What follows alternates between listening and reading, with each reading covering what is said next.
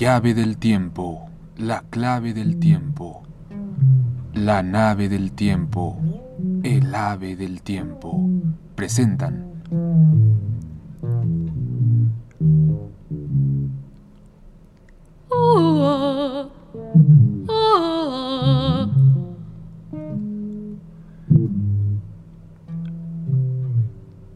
París se quedó sin Julio.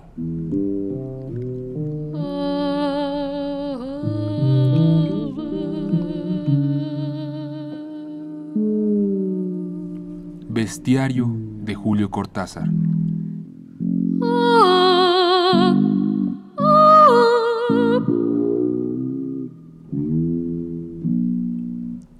Carta a una señorita en París.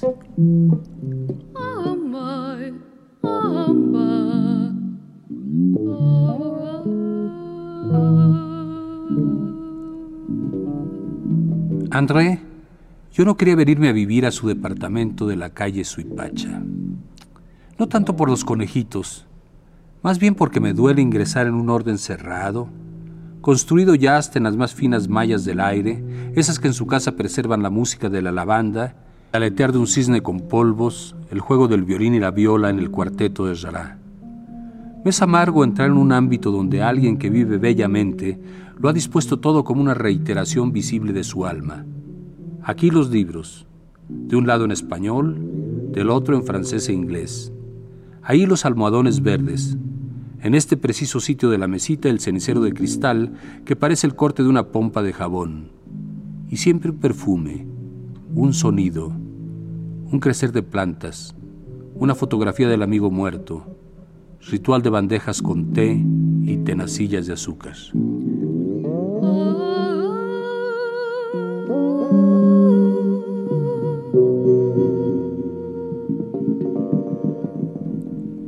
Ah, querida André, qué difícil oponerse, aún aceptándolo con entera sumisión del propio ser, al orden minucioso que una mujer instaura en su liviana residencia. Cuán culpable tomar una tacita de metal y ponerla al otro extremo de la mesa, ponerla ahí simplemente porque uno ha traído sus diccionarios ingleses y es de este lado al alcance de la mano donde habrán de estar. Mover esa tacita vale por un horrible rojo inesperado en medio de una modulación de os enfants como si de golpe las cuerdas de todos los contrabajos se rompieran al mismo tiempo con el mismo espantoso chicotazo en el instante más callado de una sinfonía de Mozart. Mover esa tacita altera el juego de relaciones de toda la casa, de cada objeto con otro, de cada momento de su alma con el alma entera de la casa y su habitante lejana. Y yo no puedo acercar los dedos a un libro, ceñir apenas el cono de luz de una lámpara, destapar la caja de música sin que un sentimiento de ultraje y desafío me pase por los ojos como un bando de gorriones.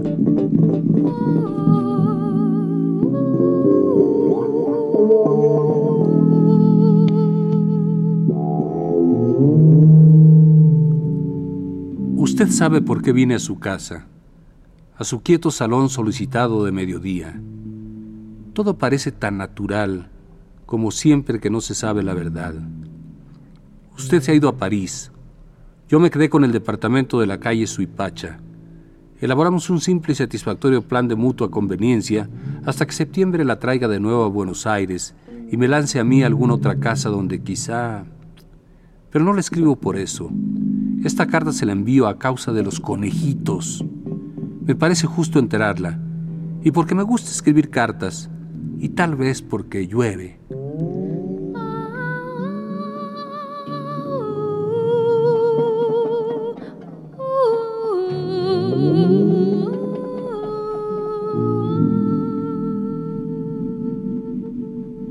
Me mudé el jueves pasado a las 5 de la tarde entre niebla y hastío. He cerrado tantas maletas en mi vida.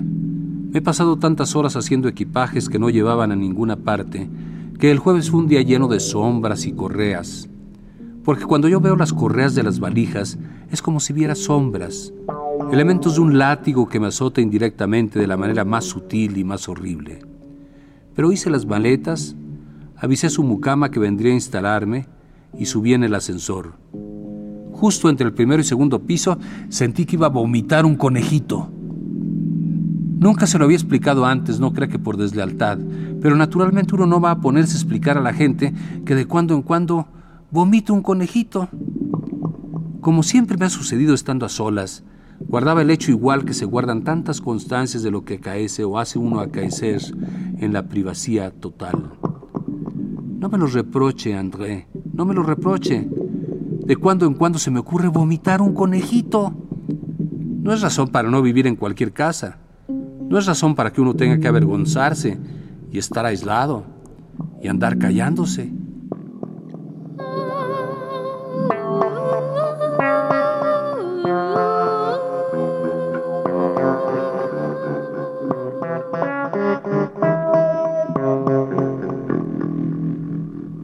Cuando siento que voy a vomitar un conejito, me pongo dos dedos en la boca como una pinza abierta y espero sentir en la garganta la pelusa tibia que sube como una efervescencia de sal de frutas.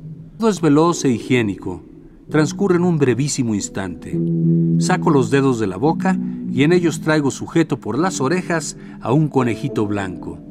El conejito parece contento. Es un conejito normal y perfecto, solo que muy pequeño, pequeño como un conejito de chocolate, pero blanco y enteramente un conejito. Me lo pongo en la palma de la mano. Le alzo la pelusa con una caricia de los dedos.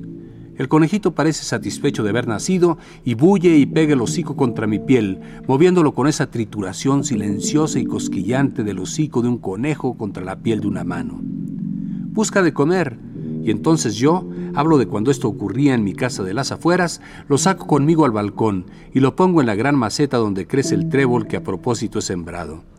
El conejito alza del todo sus orejas, envuelve un trébol tierno con un veloz molinete del hocico, y yo sé que puedo dejarlo e irme, continuar por un tiempo una vida no distinta a la de tantos que compran sus conejos en las granjas. Entre el primero y el segundo piso, André, como un anuncio de lo que sería mi vida en su casa, supe que iba a vomitar un conejito. Enseguida tuve miedo, ¿O era extrañeza? No, miedo de la misma extrañeza, acaso, porque antes de dejar mi casa solo dos días antes, había vomitado un conejito y estaba seguro por un mes, por cinco semanas, tal vez seis con un poco de suerte. Mire usted, yo tenía perfectamente resuelto el problema de los conejitos. Sembraba trébol en el balcón de mi otra casa. Vomitaba un conejito, lo ponía en el trébol y al cabo de un mes, cuando sospechaba que de un momento a otro, entonces regalaba el conejo ya crecido a la señora de Molina, que creía en un hobby y se callaba. Ya en otra maceta venía creciendo un trébol tierno y propicio. Yo aguardaba sin preocupación la mañana en que la cosquilla de una pelusa subiendo me cerraba la garganta y el nuevo conejito repetía desde esa hora la vida y las costumbres del anterior.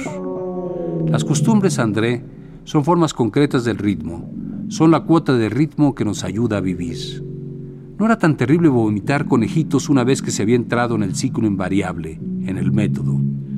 Usted querrá saber por qué todo ese trabajo, por qué todo ese trébol y la señora de Molina. Hubiera sido preferible matar enseguida al conejito y... Ah, tendría usted que vomitar tan solo uno, tomarlo con dos dedos y ponérselo en la mano abierta, adherido a uno usted por el acto mismo, por el aura inefable de su proximidad apenas rota. Un mes distancia tanto. Un mes es tamaño, largos pelos, saltos, ojos salvajes, diferencia absoluta. André, un mes es un conejo, hace de veras a un conejo. Pero el minuto inicial, cuando el copo tibio y bullente encubre una presencia inajenable, como un poema en los primeros minutos, el fruto de una noche de idumea, tan de uno que uno mismo es tan no uno, tan aislado y distante en su llano mundo blanco tamaño carta.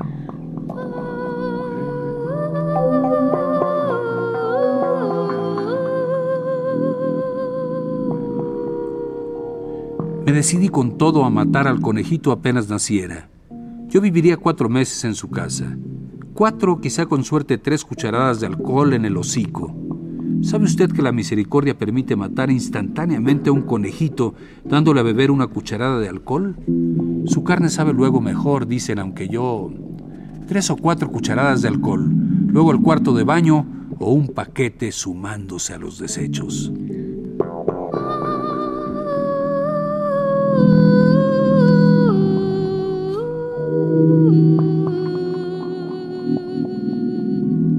Al cruzar el tercer piso, el conejito se movía en mi mano abierta. Sara esperaba arriba para ayudarme a entrar las valijas.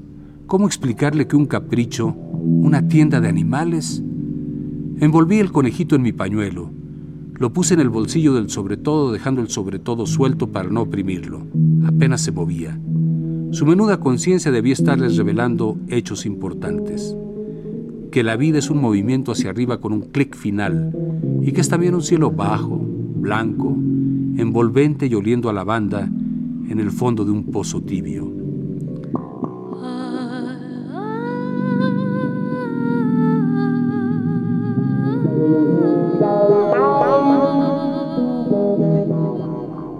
Sara no vio nada. La fascinaba demasiado el arduo problema de ajustar su sentido del orden a mi valija ropero. Mis papeles y mi displecencia ante sus elaboradas explicaciones donde abunda la expresión por ejemplo. Apenas pude me encerré en el baño. Matarlo ahora. Una fina zona de calor rodeaba el pañuelo. El conejito era blanquísimo y creo que más lindo que los otros. No me miraba, Solamente bullía y estaba contento, lo que era el más horrible modo de mirarme. Lo encerré en el botiquín vacío y me volví para desempacar, desorientado pero no infeliz, no culpable, no jabonándome las manos para quitarles una última convulsión.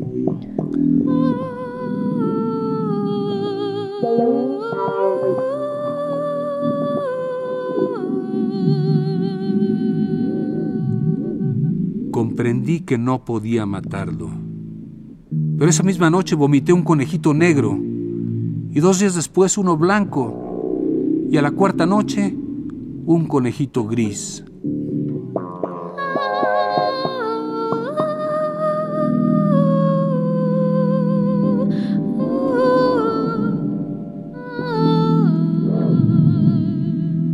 Usted ha de amar el bello armario de su dormitorio, con la gran puerta que se abre generosa, las tablas vacías a la espera de mi ropa. Ahora los tengo ahí, ahí dentro. ¿Verdad que parece imposible? Ni Sara lo creería, porque Sara nada sospecha, y el que no sospeche nada procede de mi horrible tarea, una tarea que se lleva mis días y mis noches en un solo golpe de rastrillo y me va calcinando por dentro y endureciendo como esa estrella de mar que ha puesto usted sobre la bañera y que cada baño parece llenarle a uno el cuerpo de sal y azotes de sol y grandes rumores de la profundidad.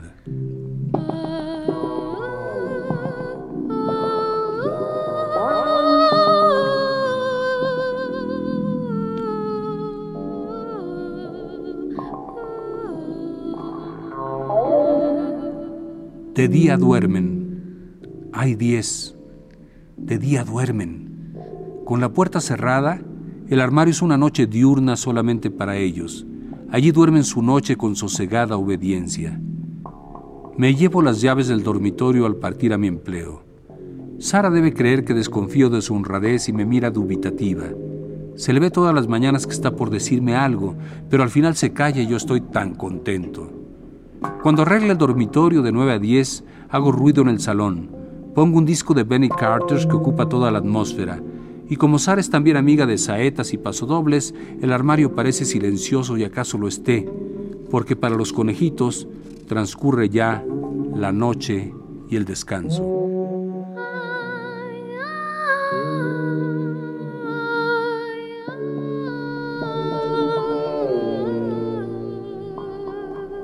Su día principia a esa hora que sigue a la cena. Cuando Sara se lleva la bandeja con un menudo tintinear de tenacillas de azúcar, me desea buenas noches, sí, me las desea. André, lo más amargo es que me desea las buenas noches, y se encierra en su cuarto y de pronto estoy yo solo, solo con el armario condenado, solo con mi deber y mi tristeza.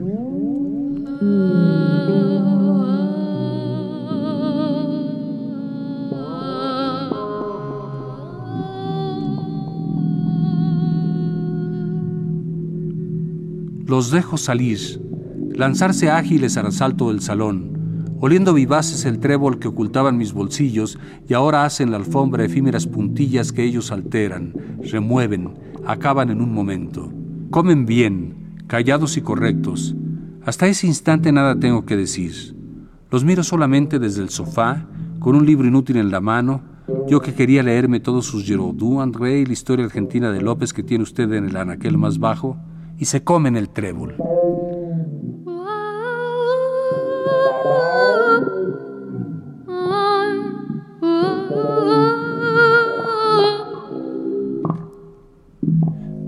Son diez, casi todos blancos.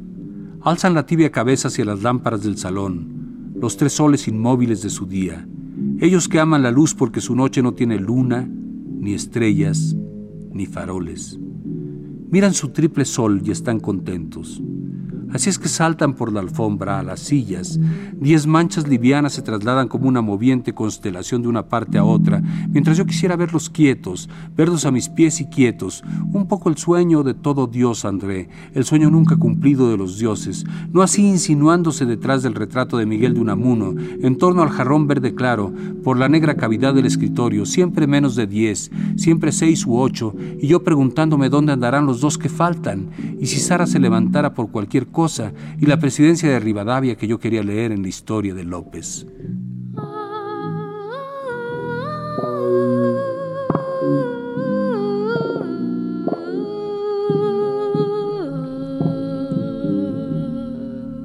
No sé cómo resisto, André. Usted recuerda que vine a descansar a su casa. No es culpa mía si de cuando en cuando vomito un conejito. Si esta mudanza me alteró también por dentro, no es nominalismo, no es magia, solamente que las cosas no se pueden variar así de pronto. A veces las cosas viran brutalmente y cuando usted esperaba la bofetada a la derecha. Así, André, o de otro modo, pero siempre así.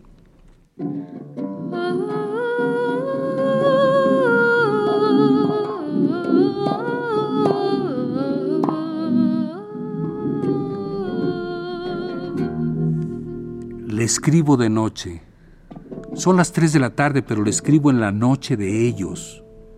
De día duermen. Qué alivio esta oficina cubierta de gritos, órdenes, máquinas royal, vicepresidentes y mimeógrafos. Qué alivio, qué paz, qué horror, André. Ahora me llaman por teléfono. Son los amigos que se inquietan por mis noches recoletas. Es Luis que me invita a caminar, o Jorge que me guarda un concierto. Casi no me atrevo a decirles que no, Invento prolongadas e ineficaces historias de mala salud, de traducciones atrasadas, de evasión. Y cuando regreso y subo en el ascensor, ese tramo entre el primero y segundo piso, me formulo noche a noche irremediablemente la vana esperanza de que no sea verdad.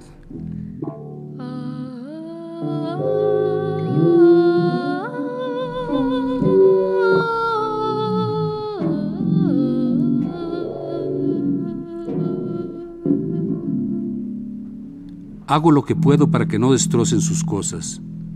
Han roído un poco los libros del anaquel más bajo. Usted los encontrará disimulados para que Sara no se dé cuenta. ¿Quería usted mucho su lámpara con el vientre de porcelana lleno de mariposas y caballeros antiguos? El trizado apenas se advierte. Toda la noche trabajé con un cemento especial que me vendieron en una casa inglesa. Usted sabe que las casas inglesas tienen los mejores cementos, y ahora me quedo al lado para que ninguno le alcance otra vez con las patas. Es casi hermoso ver cómo les gusta pararse, nostalgia del humano distante, quizá imitación de su Dios ambulando y mirándolos hosco. Además, usted habrá advertido, en su infancia quizá, que se puede dejar a un conejito en penitencia contra la pared, parado, las patitas apoyadas y muy quieto horas y horas.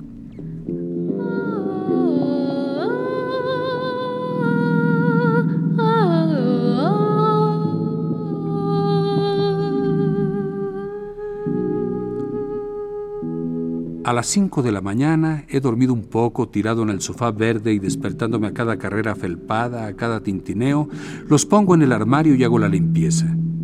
Por eso Sara encuentra todo bien, aunque a veces le he visto algún asombro contenido, un quedarse mirando un objeto, una leve decoloración de la alfombra, y de nuevo el deseo de preguntarme algo, pero yo silbando las variaciones sinfónicas de Frank, de manera que nones.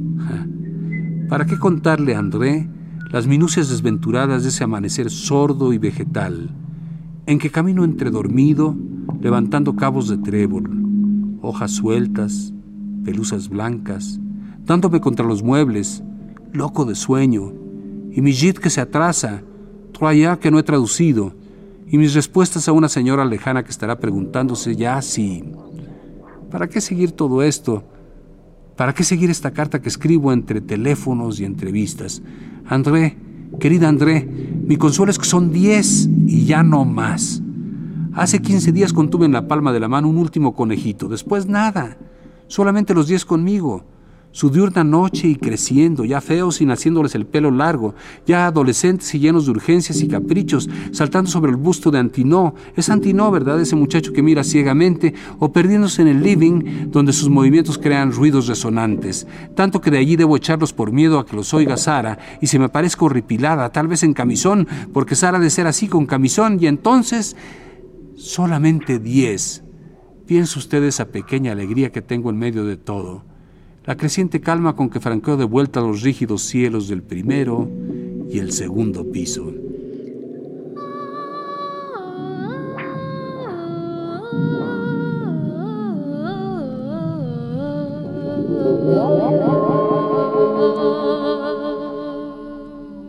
Interrumpí esta carta porque debía asistir a una tarea de comisiones.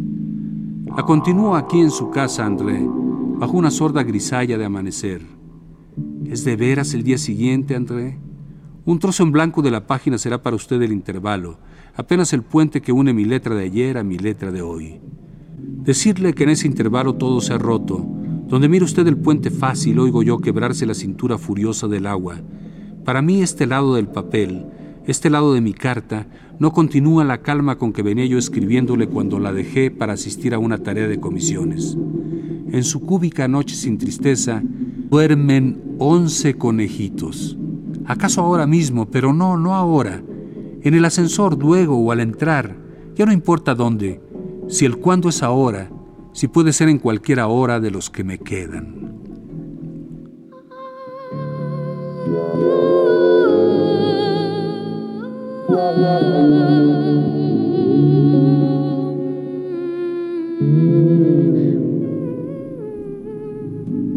Basta ya, he escrito esto porque me importa probarle que no fui tan culpable en el destrozo insalvable de su casa. Dejaré esta carta esperándola. Sería sórdido que el correo se la entregara alguna clara mañana de París. Anoche di vuelta a los libros del segundo estante. Alcanzaban ya ellos, parándose o saltando. Royeron los lomos para afilarse los dientes, no por hambre. Tienen todo el trébol que les compro y almaceno en los cajones del escritorio. Rompieron las cortinas, las telas de los sillones, el borde del autorretrato de Augusto Torres, llenaron de pelos la alfombra y también gritaron, estuvieron en círculo bajo la luz de la lámpara, en círculo y como adorándome, y de pronto gritaban, gritaban como yo no creo que griten los conejos.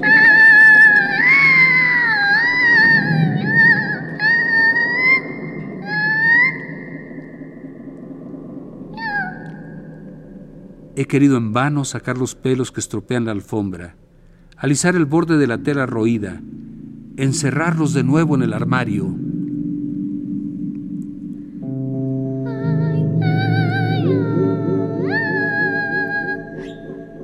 El día sube, tal vez Sara se levante pronto. Es casi extraño que no me importe Sara. Es casi extraño que no me importe verlos brincar en busca de juguetes.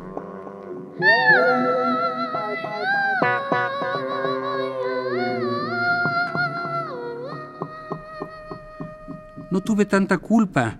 Usted verá cuando llegue que muchos de los destrozos están bien reparados con el cemento que compré en una casa inglesa. Yo hice lo que pude para evitarle un enojo.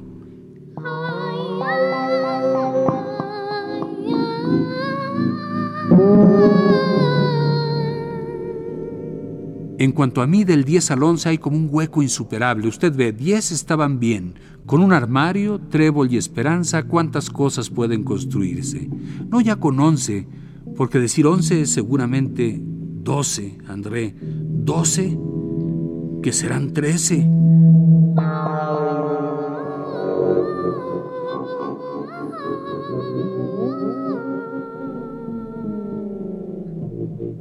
Entonces está el amanecer y una fría soledad en la que caben la alegría, los recuerdos, usted y acaso tanto más.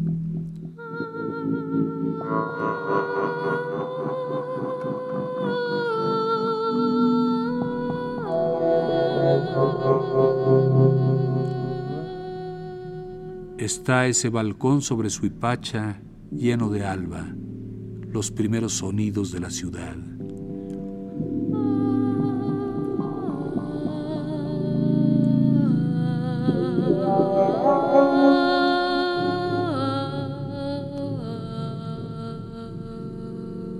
No creo que le sea difícil juntar once conejitos salpicados sobre los adoquines. Tal vez ni se fijen en ellos, atareados con el otro cuerpo que conviene llevarse pronto antes de que pasen los primeros colegiales.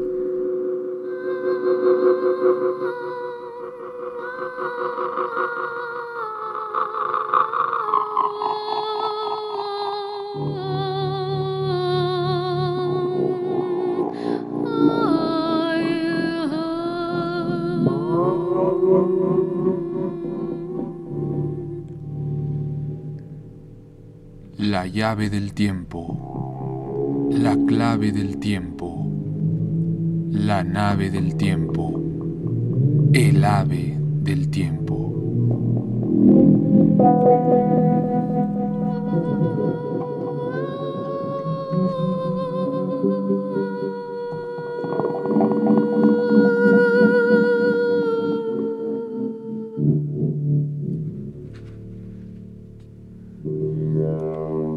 Bestiario Cortázar. Carta a una señorita en París.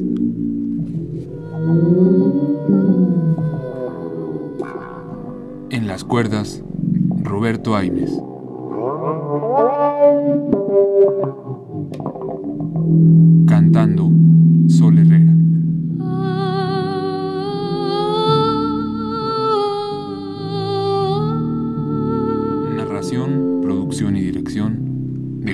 López Moctezuma.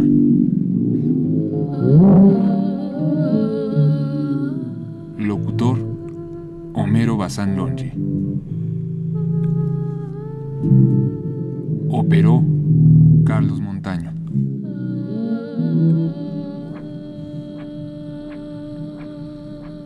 Textos de Alfaguara Literaturas.